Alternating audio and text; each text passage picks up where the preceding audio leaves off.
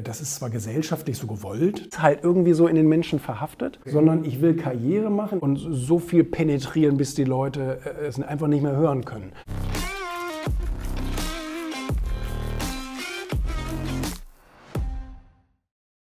Aber das repräsentiert auch unsere Einstellung als Menschen, was du eben sagtest. Man guckt sich immer den Privatjet heute an, anstatt den scheiß Golf, mit dem man angefangen hat.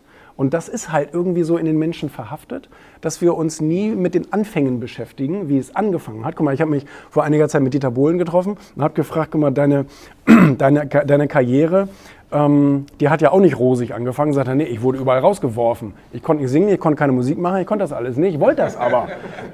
ich wollte das unbedingt und ich, hab, ich bin da so lange wieder hingegangen, bis sie mich irgendwann nicht mehr rausgeworfen haben.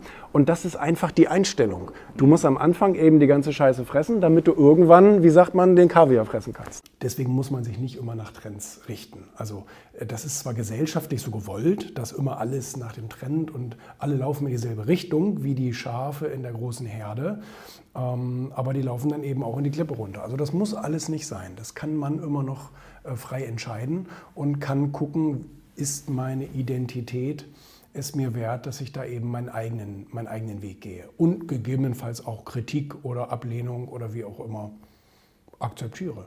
So, das ist dann eben einer der Preise. Einen Preis musst du immer bezahlen.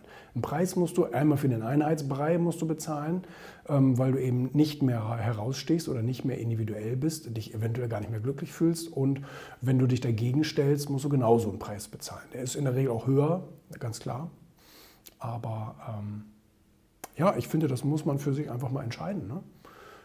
Was, was einem diese Individualität, diese Eigensinnigkeit dann auch, auch wert ist. Ne?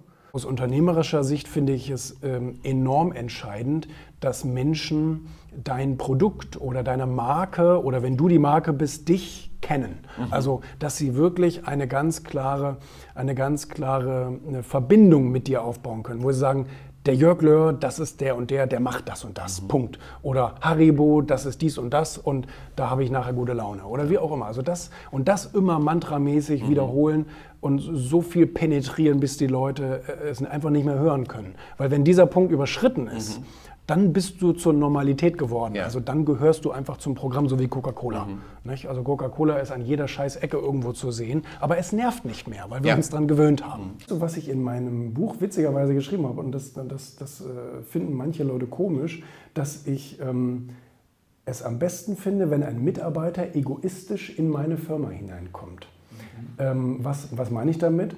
Wenn, wenn ich jemanden einstellen kann, der eigene Ziele hat, eigene Agenda in seinem Leben, einen, einen, Lebensplan verfolgt und was erreichen will. Und er sieht meine Firma als Vehikel, äh, genau. äh, da weiterzukommen, dann ist, dann, dann, genau, dann ist das eine für beide Seiten perfekte Situation. Weil ich habe einen Mitarbeiter, der wird seine Sache gut machen, ähm, weil er das aus Eigenantrieb macht. Nicht, weil er mir als Arbeitgeber helfen will, das ist ja eine, eine Utopie, das ist ja Quatsch Weißt du, der will arbeiten, weil er einen guten Job machen will, weil er weiterkommen leben, ähm, ähm, Geld verdienen will und so weiter.